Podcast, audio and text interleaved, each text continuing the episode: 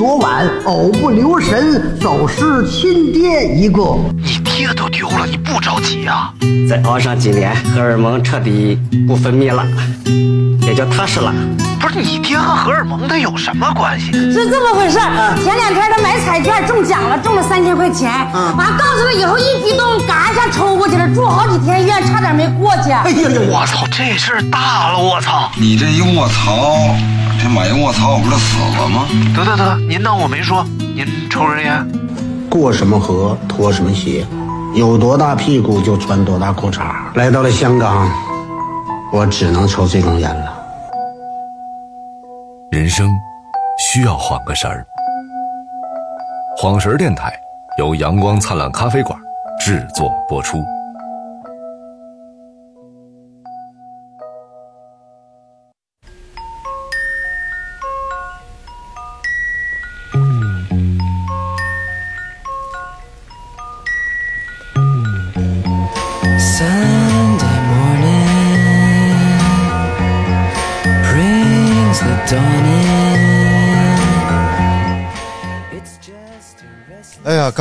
去吃饭，然后吃完火锅，站在这个呷哺呷哺的门口啊，然后就看这个天色刚刚擦黑啊，然后是那种太青色的天，哎呦，太青色！对对对，然后你是帮苹果打广告吗？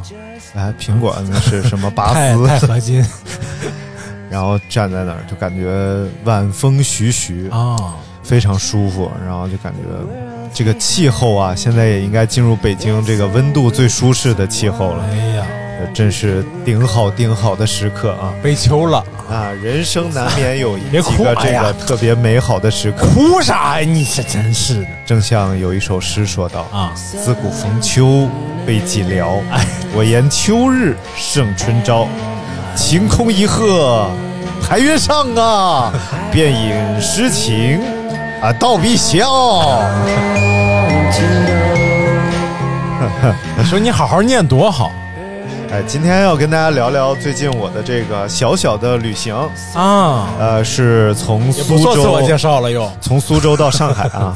好，那再来一次，三二一，不用了。哎呀，这里是黄石电台，我是张宁马。哎，我是大名字。哎，想要跟我们互动的话，可以加入我们的私人微信 J O E L O V E 一九八九，就是勾勾，哎呀，说那么低端，我们是 J。大家好，我是 J J 林俊杰，就这啊，个，你以为你没 B，没 maybe call me 别说李佳琦那点事儿。啊，今天我们聊聊这个从上海到从苏州到上海啊。前一段时间因为工作原因去了一趟苏州，苏州。然后前天呢又因为工作原因去了一趟上海。哎呦，然后就是体验了一下这两个城市啊，没去过的城市，因为很少去这种小乡村嘛，所以还是想跟大家分享一下在主要都在在农村的故事。主要都在田岭啊、本溪啊、鞍山那一带活动。什么玩意儿啊？啊，当然还是呃从两个方面吧。啊，第一个方面是江苏，啊江苏其实呃苏州，苏州其实最神奇的体验在吃上，啊，吃了一些以前没吃过的东西去，去吃什么苏式茶点了？没有吃了苏式面，就是苏式的这种面，啊苏式的面，呃 苏轼是那个词，呃，苏东坡嘛，代表作是东坡肉。你看和吃还是有很大关系的。说说几样吃的啊，去苏州这次其实是去帮人家直播嘛，哎呀，但是人家老板非常热情，还是带我吃了一些东西的。吃了面条。其实说白了，确实是吃。但是呢，我发现啊，嗯现在你去别的地方，但吃这个大菜啊，嗯，你都吃不出来什么惊喜，因为大差不差你都见过了。啊你说啥？你比如说去杭州，你吃个西湖醋鱼，你感觉没啥大意思，而且感觉不太好吃。这样吧，啊，等上招远，我安排你一顿，好不好？不去虫子宴，你的见都没见过，你只能去东南亚那边能见着。不能去东南亚，多危险啊！说吃了点什么？第一个让我觉得比较神奇的就是面条子，叫你这么说就感觉到山西或者陕西了，面条子。不一样。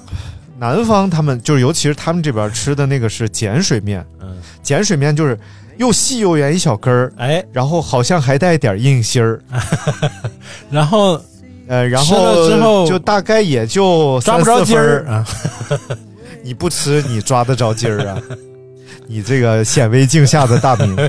你这个最小铁杵的拥有者，第一个吃的就是叫羊肉面，哎呀，这个挺神奇的，就是他们这个羊肉面啊，是逢秋天才开始卖，啊，然后卖到明年开春就不卖了，因为当地人他们笃信吃羊肉会上火。啊，如果说天气热的时候嗯吃羊肉面的话，就会非常燥。啊，但是现在呢，实际上还是营业早了。你看九月份就开始卖了嘛。但是苏州的温度还是很高吧？应该、嗯现在你看，我前两天去上，呃，昨天、呃今天还在上海，啊，还有三十多度，三十一度。对，很热其实不凉快嗯，现在卖的早了。据说以前是冬天才营业，啊，以前可能就营业个俩月仨月，然后就关门了。所以当地人有一个习惯，就是只要羊肉面开始营业了，就穿上羽绒服，穿上棉裤子，然后就上街了就一定要去吃一次羊肉面。啊。当地的羊肉啊，稍微有一点羊味儿比较充足，但是可能他们比较喜欢这个羊味儿，就是膻呐。能有多膻呢？就是跟我说说比 柴洪亮那个，呃、差不了太多。那还算膻？那不是？但是他们羊肉面因因为里边大块儿羊肉，啊就是大概得有个直径三四公分，啊啊！我知道了，一块一块是那样的。吃面吧，吃面吧，一口吃出个羊肚子来了。那是把你小鸡儿切进去了，是吧？然后这个羊肉面呢，其实汤调的特别简单，嗯。你感觉就是一个酱油汤，嗯，啊你看酱油汤，底色就是那种酱酱油色的嘛，嗯，然后上面香油比较充足，哎呦，然后羊肉呢有羊味儿比较足。嗯，其实这玩意儿也就两说了，因为有些人他特别讨厌这个羊膻味儿，对，就一吃这个就就是想想到内蒙羊，哎呀没有膻味儿，哎北京羊，啊？切，你说你自己就说你自己呗。嗯。嗯但是呢，他们还挺欣赏这个味道的。嗯不过，确实是非常简单的一个面，相比其他的苏式面点啊，嗯，它太简单了。就是因为应该苏苏州啊、上海他们那个面条都差不多，就是面肯定不是混汤面，嗯面是单独煮，汤是单独的汤，然后煮好了面呢放到汤里，然后再把你要的浇头再加上嘛，对对对，对吧肯定。对，肯定是这样做的然后这个我吃两次，啊。其实挺上瘾的。嗯我有点就是一开始我有点没太明白，我说嗯这个东西它太简单了，一个酱油汤上面摆几块羊肉，对，无非就是羊肉味儿比较足。后来我大概想象啊，嗯，其实他们那边应该羊会比较少，对并不是这种畜牧区啊，者是什么山羊之类的对，啊。所以不是那种特别适合肉食的羊。但是由于每年能吃的时间特别短，嗯，所以当地人还比较在意这就个。很多地儿都是这样，我们也是，山东的那个羊也不是什么，你跟你要跟什么内蒙、新疆、宁夏，那就没法比啊，但是现现在想到了上次咱们吃的那个羊三宝啊，啊，心有余悸啊，太膻了，那就是山东羊 太膻了。那个那个叫什么地方？啊，那个出羊的地方，单县。单县。对，单县单单县果然是非常善。其实是每个地方 什么乱七八糟，其实是每个地方都会有一个，就是比如说每个每个县或者说每个市，嗯可能都有一个羊汤比较好喝的地方。在我们山东啊，嗯比如说在我们招远呢，就有个呢有个叫杜家羊汤啊啊，或者什么大秦家羊汤，就是这两 两个地方的羊汤特别好喝嗯啊。约定俗成吧，也不见得，可能是某某某几个摊位做的比较好喝，然后传到现在。嗯。然后另外一个面真的是打开了我的面的世界。我作为一个山西人，倒小面 我首啃了这家面。啊，它其实它这个面啊，你下次最好用筷子，你别那个用手操，它叫虾爆鳝。啊啊！哎呀哎呀，听着就 听着就想吃 这个面真的啊就是，首先是便宜，啊啊！多少钱呀？虾爆就它那个量啊，嗯一会儿再讲量啊，它卖三十五块钱，啊三十五块钱，在我理解呢，就是北京一碗常规的面。就我去吃那个山西面馆儿，它有一个叫三合一，就是里边有炸酱、有小炖肉、有西红柿，啊！那个面卖二十多块钱。但是啊它可没有虾爆鳝呢。这个虾爆鳝里边有三样原材料，哎，第一个是虾仁儿，虾仁儿，虾仁儿有多少呢？啊，肉眼目测啊，二十多个，哎呦，老多虾仁了。你是去天津了它大概有个呃虾仁两公分，啊？倒是不大啊，啊，但是呢，它数量架不住多，你就感觉上面铺了一半的是虾仁儿，是不是小龙虾呀？不是不是不是小龙虾，就是小河虾的虾仁儿。啊啊然后呢，鳝就是鳝鱼，鳝鱼鳝段儿，嗯鳝。然后这个鲍啊，啊我才知道它是鲍鱼，但不是咱吃的那种海鲜鲍鱼，嗯它管这种炸的鱼排啊，叫油鲍鱼。哦哦鲍，所以虾鲍鳝。是三样，哎呀，就是虾仁儿。一大块儿就和那个上海那个大排面似的，啊。那大排嗯那么大的一个爆的鱼排，啊，然后还有就是鳝段儿，哎呀，加很多那个蒜，嗯。因为他们好像就是不会往里放醋啊、放辣椒啊什么的，嗯。他当地人挺不能吃辣的。嗯是，然后就是放点儿这个醋，嗯。呃，不不放醋，放点儿这个葱花，嗯 然后香菜，香菜。然后蒜蒜呃蒜蒜粒儿，啊，还不是蒜泥儿，啊放点蒜粒儿，然后还有几样像什么外婆菜呀、啊小咸菜、榨菜丝儿，它放台子前面有很多那个可以自己加大罐子，自己来加，随便。嗯然后挺神奇的，就是我们点了三份虾爆鳝，嗯，然后呢，它可以做汤的，也可以做炒的。哎呦，我们都点了炒的，因为我看当地人就点炒的，嗯我也点炒的嘛。嗯其实汤的会更舒适，但汤的口不重。嗯，像他们这种职场上小白领啊，他们喜欢吃点口重的，你们吃的什么店呀？是家什么样的店？就是个面馆。啊就是什么风格嘛？比如说像兰州拉面那种，就是有点城市化的那种，还是呃，还是有点城市化啊，就是有点连锁那意思。啊，对，但可能连不连锁你也不知道，但反正是那种啊，没连锁，它是排名第一的当地。哎呀，他们带我去吃，看起来挺连锁的，啊啊中间一个圈儿桌，你要是单独吃的话，就坐中间这个大圈儿，哦，有点旋转寿司那个意思。周围是散台，嗯。你要几个人吃的话，就坐散台。然后呢，然后那个但是中间那大圈呢，两边摞上一摞书，就是你可以自己在那儿吃，哎那那别别让同桌看见。这是多不好意思的一件事。然后，但是我们点了三份炒面，嗯是一样的，三份都是单独炒的。啊，然后我们就是因为前两份出来的时候，我们过去加东西嘛，嗯，就看第三份还在锅里炒，炒，嗯就说你们这是一份一份炒的。啊他说是，现在要求必须都是一份一份炒，这样味儿会入的比较好。啊如果一起炒的话，难保就这块有点淡，这块有点咸，所以其实做的很精细了。哎呦，真是好吃，尤其是大口吃虾仁儿。呃，太爽了！是 这个感觉在面面领域里能这么吃，那个鳝鱼是咋做的呀？呃，鳝鱼有一点儿就是那种酱卤的那意思，啊甜的，也不甜。我觉得苏州没有那么甜，不像上海呀、其他那种本帮菜会那么甜。嗯苏州还没有太甜，然后它就是有点挂的有点糊，嗯然后整个是也是酱油色的，嗯嗯，一个扇段儿，大概有个七八公分长，一段一段一段，可能有个四五段哎呀，啊。主要那大鱼排是真的大，鱼排是什么鱼呢？那没问了。那你怎么不问呢？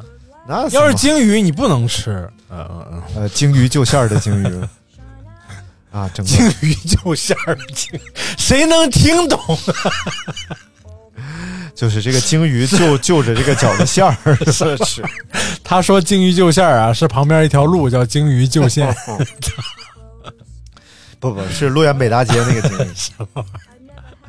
啊，然后当天晚上，因为大家都骑自行车嘛，不是，等会儿的，嗯你们就工作餐就吃了个面呀，因为这是特色，连个菜都没有。这就像你去山西旅游，我让你体验特色，我肯定也是请你去吃面呢。我请你吃吃吃真不能去这些地儿啊！你去山东，我肯定请你吃虫子，好到哪儿？特色呀。对，特色嘛。然后其中还有一个比较有特色的东西啊，嗯。这说出来大家都不太能理解为什么它特别有特色，就是绿豆汤。哦，因为都骑车嘛，大家都骑车，然后他们就给我找了个自行车，我们说晚上一起骑车，啊，骑到一个叫他们应该是旁边的，你看我去的地方是这样的啊，嗯。我先坐火车到了昆山，嗯，昆山是江苏的一个县级市，对，又从昆山，花园，而且昆山现在非常富足，嗯。昆山是唯一有地铁的县级市，而且要修一条地铁直通上海迪士尼。哎呀，然后我们又从昆山开车到了太仓。啊，昆山和太仓虽然都是江苏的县级市，嗯。但是全国百大县级市，它俩都在里边，而且排名都很靠前。啊然后昆山呢是台商特别多，啊。我一下火车，周围都是这样的人了。啊，都都都这样子，说我们要跟老板讲呢，这件事推广要做上来啦，就是都是这样。然后呢，太仓是德国人特别多，啊太仓有德国风情街，还有很多德国工厂在太仓。啊你看台呃，像那个昆山啊，嗯。呃，捷安特嗯，最大的捷安特是在昆昆山的，除了顶级车架是在台湾生产的，嗯剩下的全部都是在昆山生产的嗯，。明白，像太仓呢，就是有很多这种德企呀、嗯外企啊会在太仓，所以整体的经济状态非常好。那德克士是不是也在德克就是川西市嘛，什么玩意儿？啊不是德克士不川西，是那个那个叫什么，什么？就也是卖汉堡的，一吃就窜稀。华莱士？哎，哎 你哎什么玩意儿？我吃好几遍没窜过稀。你那铜肠铁胃，我操！你吃屎都不，你吃稀屎都不窜稀，你还想啊？对不起，正在啊吃饭听见。然后呢，这个太仓啊，它旁边有一个它的临近的算是市郊，叫嗯沙溪。我一开始以为是有口音，沙溪。沙溪，我以为是沙县呢。然后沙溪说，咱们骑车去沙溪，大概有个二十多公里。嗯我们一帮人就骑车，但是确实，其实这个城市特别平，嗯，整个昆山太仓大平原对，都属于长江中下游平原嘛。啊，嗯呃是，是的，没然后。但是由于经济比较富饶，所以他修了很多这种立交桥，啊啊啊！骑车就一直要爬上爬下，爬上爬下，还挺上累，坡呗。对，还挺累的。嗯但是挺累之后呢，终于骑到了沙溪，你你别带口音沙溪就有点像咱们熟悉的那种北方小城市的啊？感觉，是吗？沙沙溪像北方小城市就有有一些什么呃小商场，不知名小商场，啊？然后不知名小商圈、嗯药店，窄窄的街道，嗯，铺的没那么好的路，整个太仓路铺的都特别好，嗯。贼平整，我感觉比比北京的路况好，没有那种突然有个坑，突然有个什么的。嗯，但是到那个沙沙溪就沙溪就欠缺一点我们就找到了这个绿豆汤店。绿豆汤店在一个大药房门口，啊我们我说这怎么还喝药来着？嗯。他说不是，是旁边这个小门脸儿嗯。里边啊，我感觉也就四五平，嗯。特别小，能坐个人就差不多了。然后它主要是门口摆了一个小玻璃车，哎然后玻璃车里放了几样料和一个一桶汤，他就来给你调配。嗯哦，这里边都有什么？这个绿豆汤和咱们喝的绿豆汤没有任何关系。啊，真的啊吓我一跳，我以为没有任何区别。一个 那种黄沙大碗是那种碗，嗯底下是一层像剩饭一样的米饭，嗯，但实际上呢是糯米。哦，这个糯米不会蒸的太熟，就是保证里边没有硬芯儿就有点。夹生。然后吃的时候呢，你嚼起来有点口香糖的感觉，啊，然后甜甜的、糯糯的，应该还有点发酵，有点酸味儿，嗯。还有绿豆穿插在当中，嗯。和糯米的比例大概就是十比一，嗯，就十份糯米。你要说这个糯米汤，都比绿豆汤要贴切。然后一点点绿豆，嗯。很重要有一个辅料是青红丝，哦，月饼里边那青红丝。月饼里头的青红丝，啊，这个太万恶了，这个就导致我吃不太下去它底下那个东西。嗯，青红丝今天我还研究了一下，你说青红丝是拿啥做的？咱那次说过吧？拿啥来着？橘子皮、啊觉得啊，对对对。萝卜、对。南瓜皮，啊，就各种皮吧。皮晒干了之后就在，贫困的时候，拿糖腌一腌一腌，还然后用各种什么有颜色的食物把它着色。其实我跟我刚才又研究了一下，它就是清宫糕点啊，嗯。当时为了增加一些色彩，对，然后做的这个东西。后来老百姓觉得这个东西又甜又便宜，嗯。糖和食材比例是一比一啊，然后其中还有一点明矾。嗯，哦，还有明矾呢。啊，明矾是为了让它变成那种半透明啊，有点胶质的那个状态。然后我就吃喝这个东西啊，整个它的汤啊，嗯。咱就叫汤头，是薄荷水，哦，所以这东西其实你喝不出绿豆味儿，很清凉。就是为了喝薄荷水，嗯吃底下这个粘糯米。哦，但是由于这个糯米青红丝实在太多了，就导致我实在不爱吃。你跟老板说你少加点儿啊。那我当时也不知道，都上桌了，我也不能退了。但是这个水非常好喝，嗯，你想薄荷水的清凉对，和它冰镇的清凉，哎两种清凉结合在一起，哇！下去之后，你感觉整个嗓子嗯，都是凉的，你吸气儿都凉，和纯粹喝冰水是不一样。本身这个绿豆就有清热解暑的功效，那薄荷就更加倍哎，留物本儿，啊。什么玩意儿啊？张物本嘛，绿豆治百病，清热解毒。子要生吃，泥鳅也要生吃。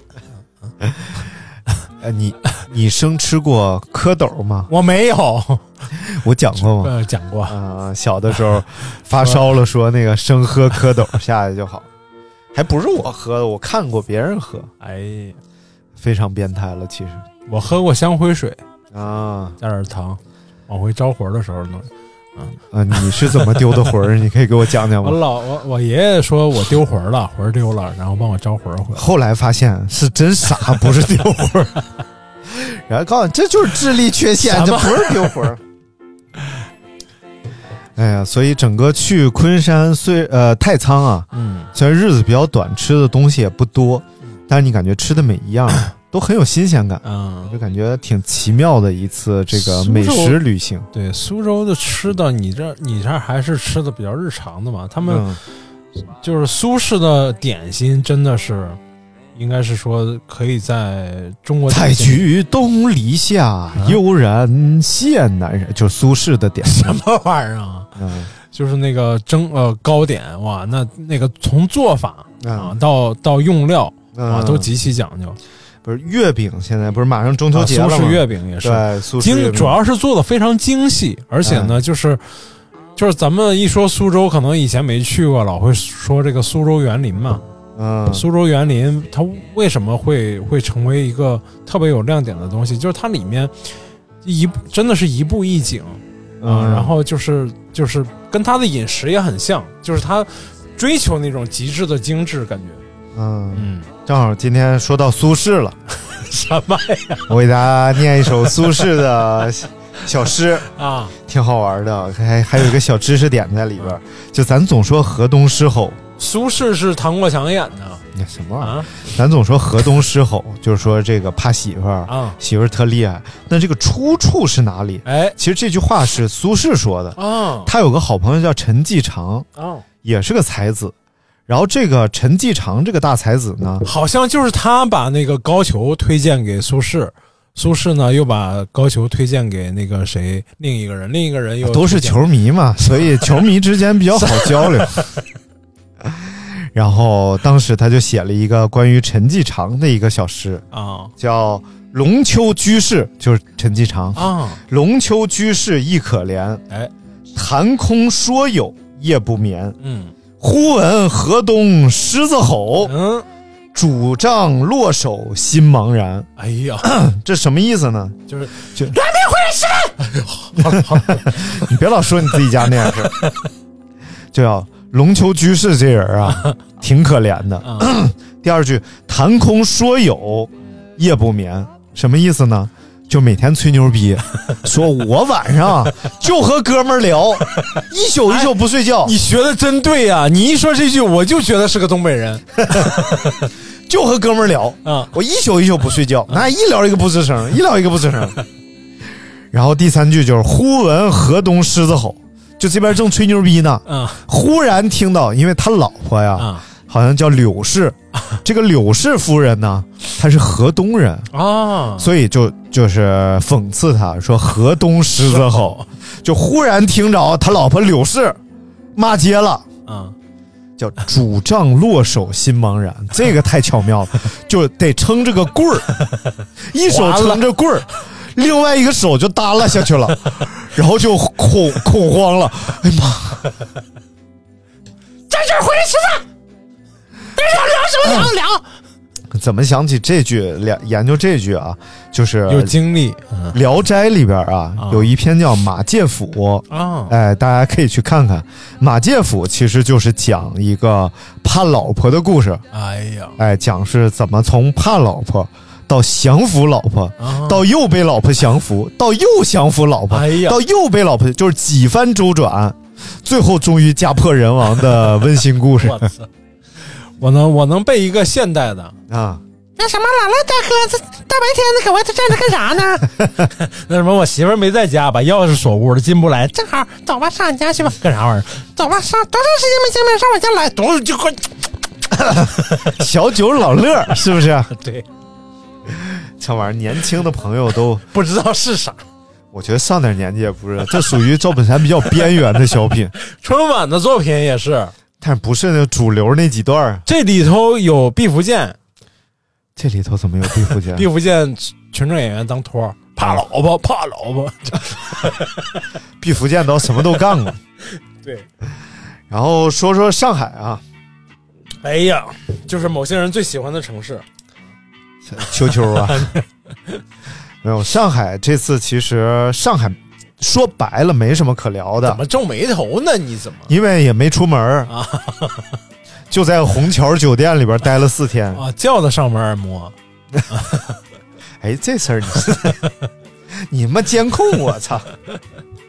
然后这是有四件事儿哎呀，组成了我这次上海的旅行，五件事儿。啊，然后它大概是怎么个意思呢？嗯，就叫虚惊一场，哎呀，四件虚惊一场。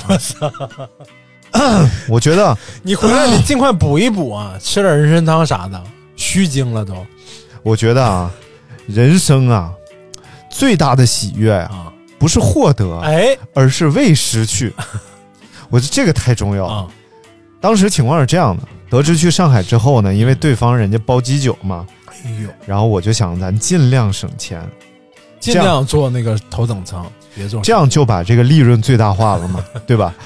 我就研究了一条路，我说我别打车去机场，哎，我直接开车到机场，那边有那种停车场啊，按天收费特别便宜，嗯三十块钱一天儿。嗯，我寻思我开过去停三天，第三天开回来，交九十块钱停车费，嗯再加上路费，其实一百来块钱啊，来回就比来回打车要合适。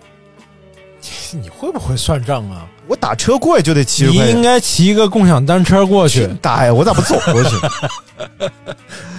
然后我早上起来啊，我就开始收拾准备，因为觉得自己开车嘛，嗯。就有点儿耽误时间了。哎呀。因为打车我就会提前走一点儿，啊，但是呢，我就忽略了我还得从这个存车的地方，啊出人家开车再送我去机场。啊，他们是这样的，我在大概离机场五公里的地方把车停下，他们免费把我送到机场，然后哇这还有这种服务？哦他们接机是吗？接接送机是免费的，然后停车是三十块钱一天，嗯，我觉得就特别合适。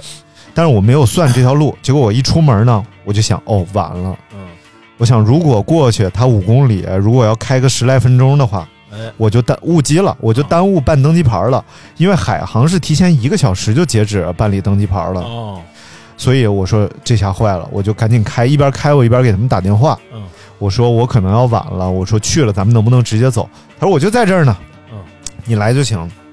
心里稍安，哎，但是一路啊，确实就是比较风驰电掣，因为啊早上路况也不太好，会有点堵哎，别说，超速别说，啊，没有超速，有堵车啊。撞人那事儿也不能说我，操！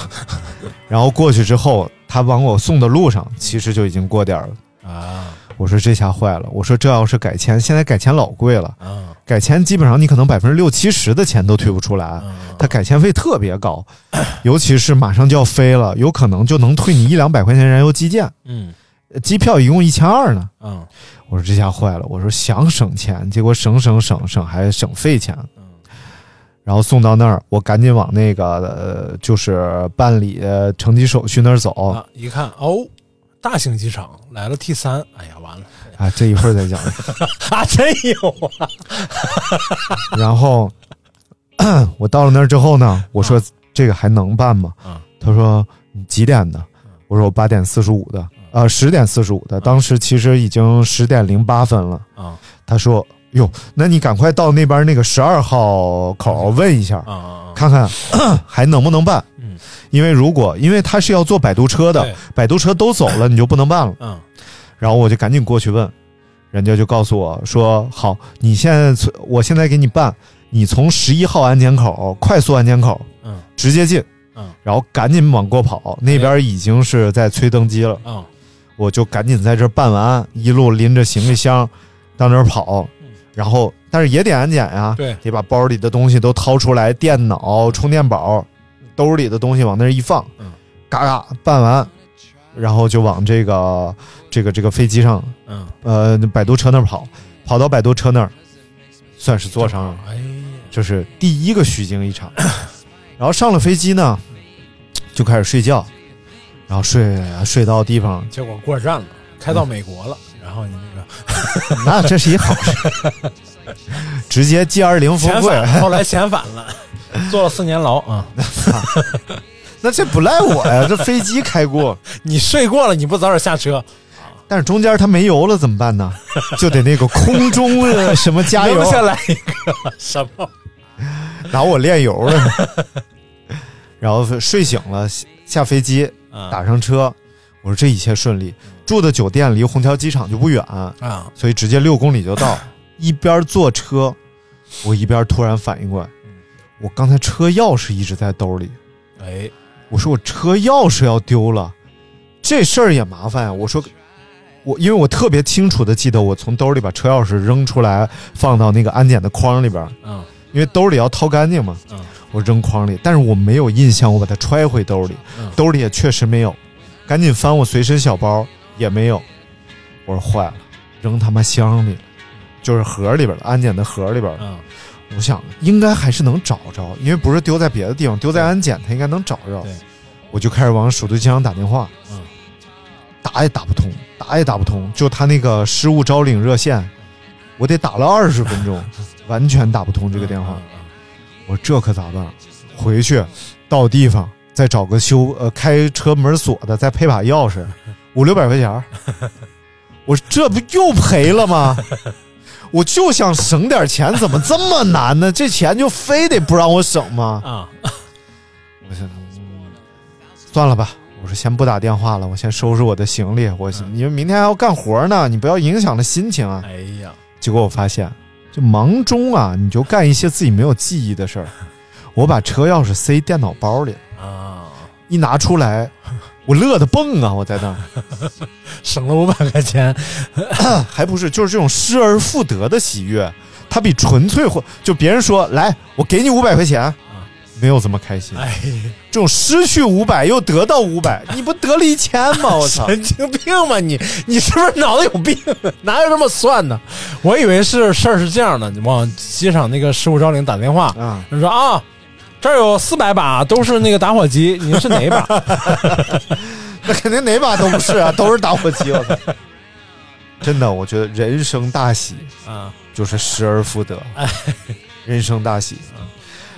然后我一想，这事儿不错呀，哎，庆祝一下吧，呃庆祝一下，喝两瓶啤酒。然后那个 你怎么心里就这点事儿？你有没有点别的事儿？庆祝一下吧，不是？我不是去的招远，我去的是上海大都会。我是说那个什么，取个票，然后去看一场演唱会，去去票票票唱，操，那不就又赔了吗？这不成本又上来了吗？这不享受了吗？按照你理论，看演唱会有什么享受啊？不爱然后看，万一他再给你包个基酒，有病。那不是退鸡酒了吗？继续讲啊，啊，以后多多抹着那个姓薛的演演唱会多看，什么玩意儿？退包鸡酒啊，我知道了，我知道了。然后就要回，呃，就是中间的事儿一会儿再说啊。中间事儿就比较顺利了，小金帮我拍东西啊，啊然后就去看看展会，然后 回来。嗯第二天早上拍完东西，第二天早上嗯我说就家走吧。音乐怎么这么燥？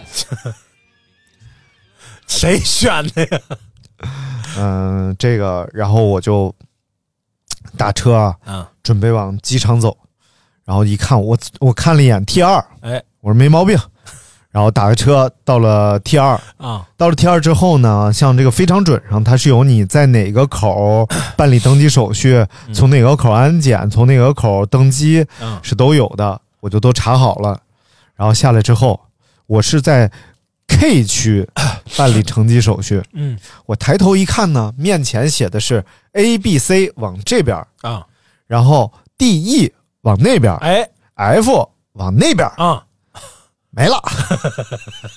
我数了一遍，A B C D E F 啊，没到 K，H I J K，丢四个。机场怎么建呢？我说那那四个上哪去了？我一看时间很充裕啊，啊，我十二点的飞机，嗯。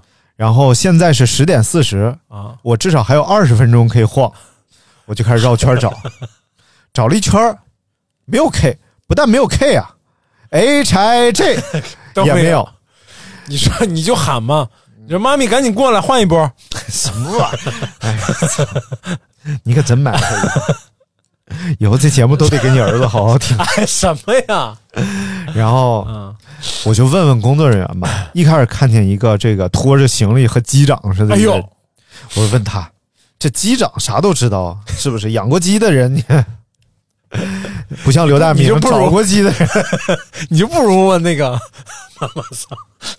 我说大哥，K 区在哪儿？嗯机长一皱眉头，不知道。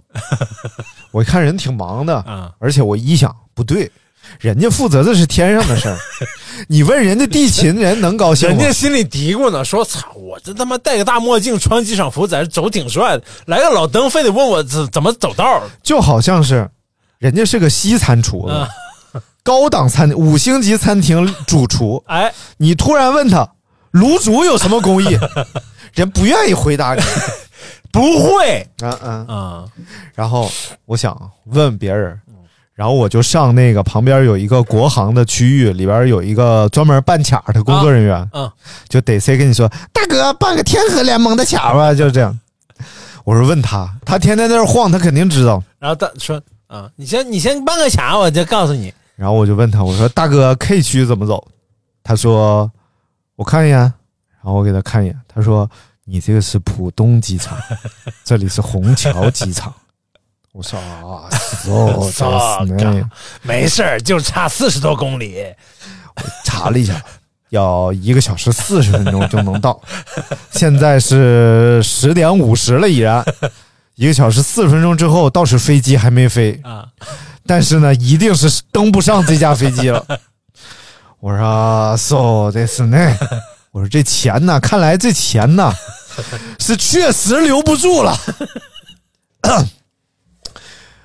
我自研究研究吧，嗯，研究研究，无非就是退改签嘛。飞过去还是那个滚过去，还是昏过去？万万没想到，嘿，你肯定是要赔很多手续费在里边嘛。啊但万万没想到，虹桥呃浦东那边那个飞机啊，因天气原因取消了改了时间，啊！改时间是可以百分之百退票款，哎呀，就因为他们飞不了，我还必须这点飞，是不是？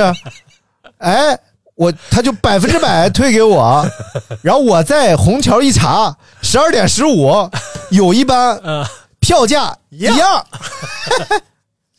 哎呀，我说这个太巧妙了，太巧，而且我我省了个路费。啊，你像，我早上要去浦东的话，这一百多块钱打车钱是不是怎么也得你不能坐地铁吗？大清早谁？呃，当然也不是大清早十二点，但是懒嘛，人懒，而且人家报销为啊啥？啊啊！然后我这不又省下来了，哎对不对？然后我一想，美，进去，这边操作完退票，这边操作完买票，进去刷拿登机牌儿往进一走，哎呀，心情之美丽啊，无以言表。我就搓搓自己的胸口啊，搓胸口干嘛呀？就就是表示一下安慰自己嘛。哎呀，真是然后再去看一场演唱会那什么玩意儿，就是太幸运。哎，搓搓胸口发现不对劲儿，啊！我我说我项链呢？这又来了，哎呀，没完了吗？这 是这四件事嘛。我说我项链哪儿去了？啊，太奇怪了，我他明明记得我早上，呃，昨天晚上放那儿，但我早上收拾东西，我怎么就没看见它？而且这个项链是高萌做的，哎呀，这要是随便买的个链儿丢就丢了。哎呀，我想肯定在酒店，回酒店，呃，给酒店打电话，回酒店，我他妈多少有点病。给酒店打电话，哎，结果人服务态度非常好。嗯。现在人有标准操作流程，嗯。先加你微信，然后甩你一个顺丰的链接，嗯，你在里边填地址，然后他给你确实落酒店了，确实落酒店了，他拍照片儿跟你确认是不是这玩意儿，嗯。然后我就告诉他怎么包装，你把它包好，这东西比较易碎，贴上易碎标，然后哎哎，呃我还没上飞机呢嗯，已经发出来了。你，看看，然后应该明天就能到北京了哎，呀，哎，所以这一切多花了一个运费钱，就就等于是多花了一个运费，但这真的是非常幸运了。这几件事儿啊，每一件事儿损失都是七八九百一千多，但是呢，就都成功的避过去了。运气啊，不是。作为来了挡也挡不住。对于常年出差的你，这种低级错误你是怎么老犯的呢？我我真是反思了，我在回来的飞机上我就想，嗯最近太忙，啊，就整个人啊，这个弦儿啊，就没有在没有在这些事儿上。啊弦儿全在这些活儿上，所以脑子里就不挂这些事儿。啊你看，正常我一般去机场去的都特早，对啊，实际上我是算错时间了，我就没有反应过来这个时间。然后包括丢车钥匙，我一般从那个安检口都要把东西理好了，身份证放回到拉链里。对啊，不太像什么东西作风啊。就是那天也是慌了，就是因为马上误机嘛，然后慌了之后就可能一把抓就都塞电脑包里了，因为电脑掏出来了嘛。你说你忙忙叨叨的这东西那东西，所以就乱套了。哎，后来我想，我是得喘口气儿，你看看，所以今天就跟刘大明录个节目，喘口气儿，哎呀，这功效老有效了，是不是？对，看看真正傻子什么样，给自己点信心。哎我已经多少年不犯这种错误了，嗯谢谢你。因为也不出门。放屁！我今年没少出门，好吧？啊，啊，今年云南、长春，对不对？你没发现你回来之后，儿子和出去之前长得不一样了吗？啊，是吗？啊，啊，没有吗？出去之前小树啊，现在怎么变成小草回来了？什么玩意儿？变细了呗，就是。看这个音乐变了没有？啊，变了就你这个歌单，你就选的多少是有点那什么，地下丝绒很好的。地下丝绒，哎，说了说了，你也不知道。什么玩意儿？我啊，不需要知道哎呀，四十多分钟，听首歌吧。啊。很久没有很久没有听歌了，你后半段还有别的内容吗？就是听歌的时候想一想。来，咱听一首这个啊，呃大花轿啊，送给大家。什么玩意儿？那玩意儿都不能播，我跟你说吧。你留送一段评弹听性手枪吧哎呦，这能播吗？你知道吗？，Lonely Boy 啊，Lonely Boy。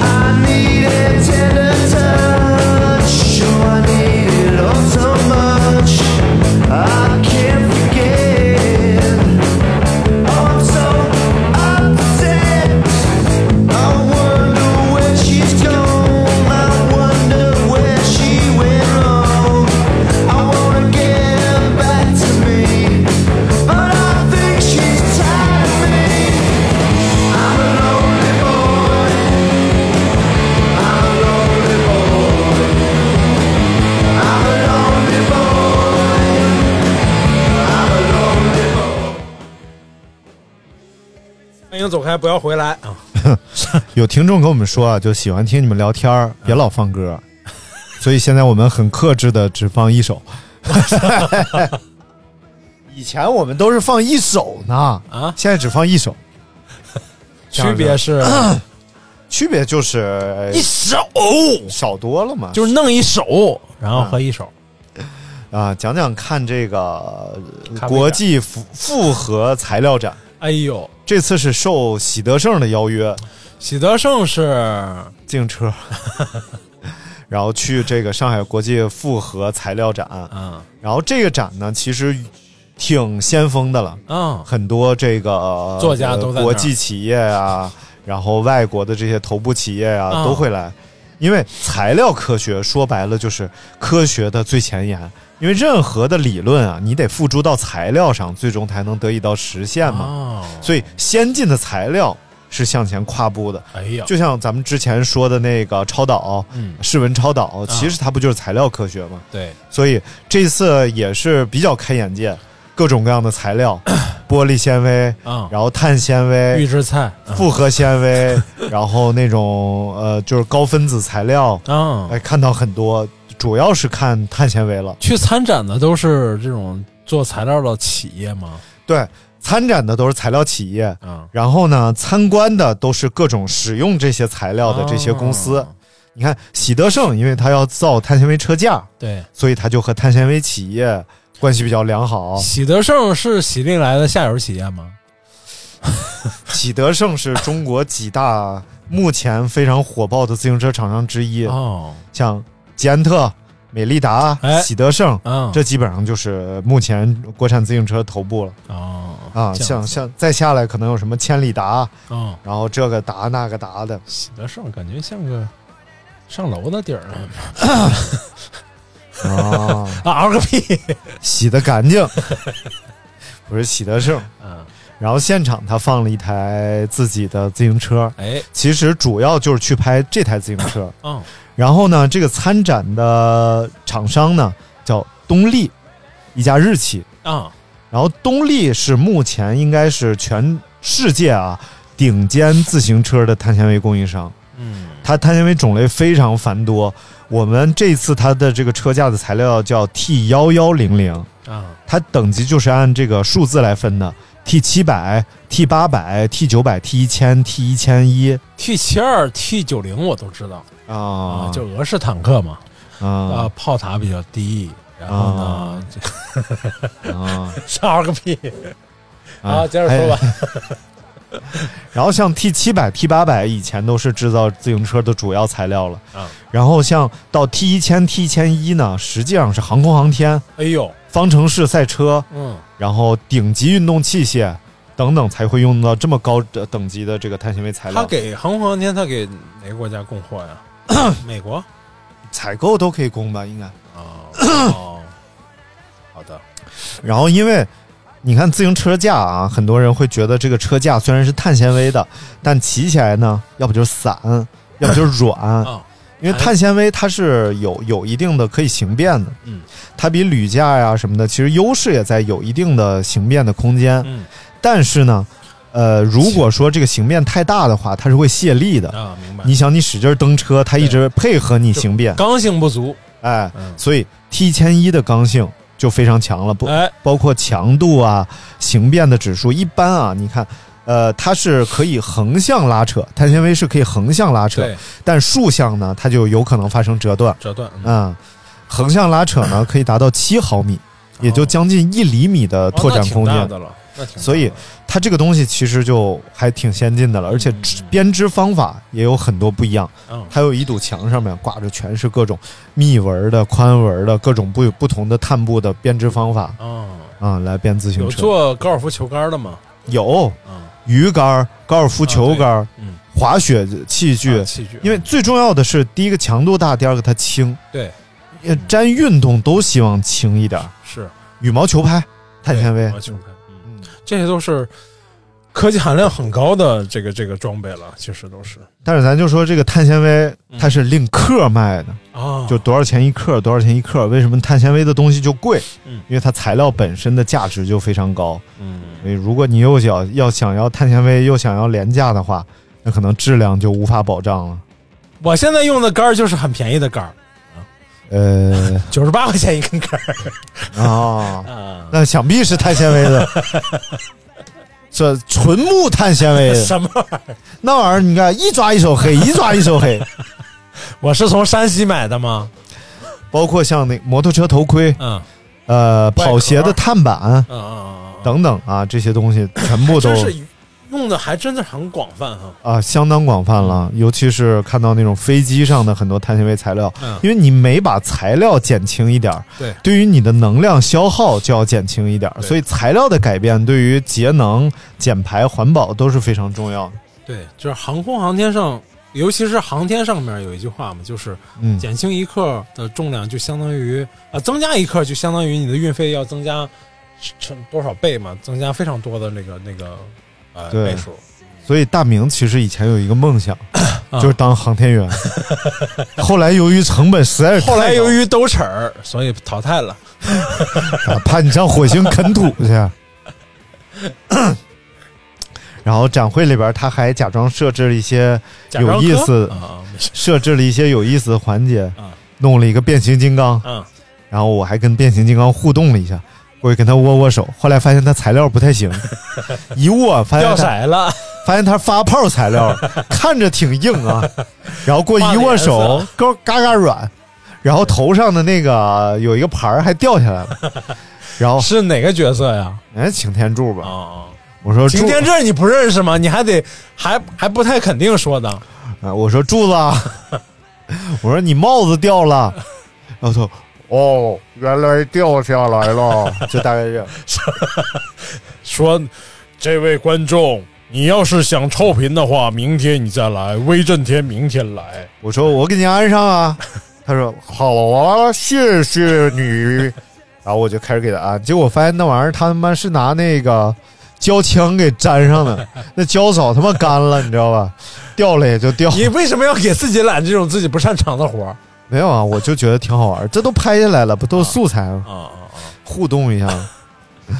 哎，就说喜德盛这个碳纤维车架没发布呢，二零二四年才发布，是一个爬坡车架。爬坡车架就是整个它坐管的位置啊会向后倾斜，因为爬坡的时候你可能整个人是要稍微有点后仰的这个姿态啊。嗯，呃，M 码的车架，也就我这个身高骑的车架啊，你穿你穿骑 M 码车架啊，我骑那我得 骑叉叉叉叉 L 的。和体重没有太大。然后你这你猜一猜，嗯就车架整个呃上管下管，嗯，就这一套，除了轮儿、座儿、把，就这个架子裸架子部分，你猜猜多少多重？二十克，去你大爷！那么一一股风吹跑，呃，五百克。五百六十克，哎呀，那是够轻的，整架一斤多。一斤多点儿。然后所有套件儿全都安装上去之后，大概也就是个十一二斤，老那太轻了。轻了。因为套件儿它必须要做金金属的嘛。对，就是一个西瓜的重量。啊、我说这玩意儿你太 太变态了，我说一个西瓜的，我操，那挺沉的呀，那那提不动。一个西瓜不得这么大呀？什么玩意儿？啊，你那是俩桃儿，你握啥呢？你在那儿？不是一个西瓜吗？西瓜不都这么拿吗？横在这一个西从哪儿拿？你从哪儿拿西瓜是那么拿呀？这这不挺好的？我们都是那个是，嗯，没事儿。一个大西，大家都不知道我们说啥。刘大明在这耍流氓，谁呀？哎呀，你在那伸俩手，在那儿空中抓呀抓的，抓什么玩意儿呢？我在小小的空气里边抓呀抓呀抓，在大大的啊！很大行了，我讲完了，我操就讲完了，啊这么大一展会就讲完了。别的东西我也不认识 你是个傻子，你不认识。我那个咖啡展会，我能讲一期，我都能。啊。那你讲一期来，我听听。来，我听听你讲。臭不要脸，我怕给你讲睡了。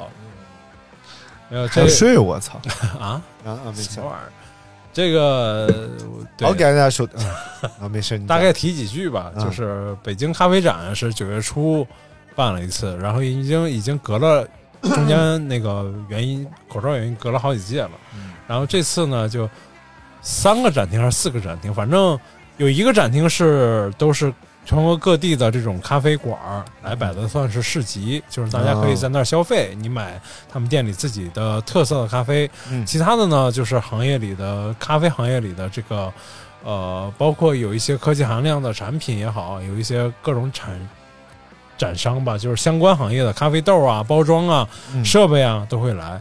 啊、跟往届跟往届没有什么大差别吧，但是我觉得就是更加精细化了。然后呢，对自己产品更有信心的企业会更容易来。以前呢，它会以前更早一些时间的这个展会里面，它要涉及的行业会更多，比如说有一些咖啡馆装修和设计的企业，嗯包括预制菜的企业都会来。但是这现在呢，就我觉得就更加的专注于咖啡咖啡这一块儿了。咖啡啊，咖啡这一块儿，然后也见到了几个比较喜欢的博主啊、然后那个像那个卖土耳其咖啡的，我们烟台女婿叫丹尼斯，然后他口头禅就是“苦涩咖啡，甜蜜生活”，一个土耳其人啊，娶了我们烟台的媳妇儿。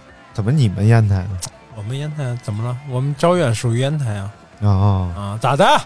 没事儿没事儿，这愣蹭。操，这有什么好愣蹭的？嗯，然后也看见到博呃那个侃总，反正都聊了聊，然后也拍了一些我觉得比较有意思的，像那个我之前拍过视频介绍过那个国产的咖啡机，有个叫温豆记螳螂咖啡机，就是印象印象还挺深的。嗯呃，首先那个磨豆机的性能就非常好，它的磨豆速度、磨粉的速度、磨粉的均匀度啊，都超出超乎我对这个国产设备的很多想象，特别均匀，而且特别快，磨出来啊，声音还特别小，特别均匀，啊一粒儿是一粒儿的，和磨之前一模没一样。没有区别，后来发现，我操，没插电啊！我操露出来了怎么磨这么露匀出来了啊！再就是他们的那个 出的那个咖啡机也是，就是带屏幕，然后呢多锅炉系统啊，然后就是整个的呃设计也好，制造也好，其实跟国外的这种所谓先进好的品牌的咖啡机基本上没有什么大差别了，嗯而且价格上呢还很便宜，就是整个性价比做的非常高。嗯嗯，我觉得很好啊。再就是还看到一些，比如说像全自动的手冲咖啡机，就是就是你不需要去，你只需要称好豆子往里一放，然后它就直接在在吧台上做一个出水口，嗯然后你就把那个分享壶往那儿一放。其他的参数在手机上设置好，你就直接等一杯咖啡就可以了，啥都不用管，啊，非常的 easy。关键是冲出来咖啡非常好喝，就是不是以后咖啡师这个行业就越来越不重要？是的，是的。然后那个我拍了这个视频，然后有个网友在底下，你知道这个缺什么吗？缺灵魂。你当你发现他没有灵魂的时候，你就不会喜欢他了。我就回了一个，我说 我说你鬼片看多了吧？你怎么什么都怼？好不容易有一个留言呢，有一个人给你留言多不易呀、那不得怼吗？你不得说没错，就让我们为他注入灵魂什。么玩意儿？我肯定就是哦耶什么玩意儿，一点意思都没有。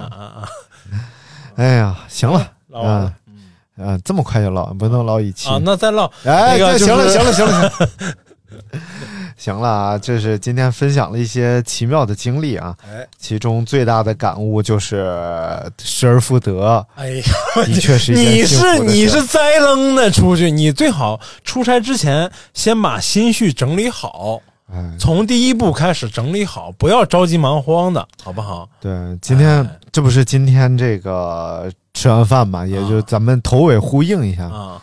就站在这个擦黑儿太青色的天空底下，啊，然后吹着徐徐的晚风，然后还是觉得操他妈逼，刚才吃什么闹肚子了？我得去拉稀。怎么人家一要上价值你就往下拽，你真埋汰一天，啊啊啊！嗯你，说你说你说，还是觉得上上完，嗯还是觉得这个人生还是非常美好的，而且就是在欲望极低的时候，人生就非常美好。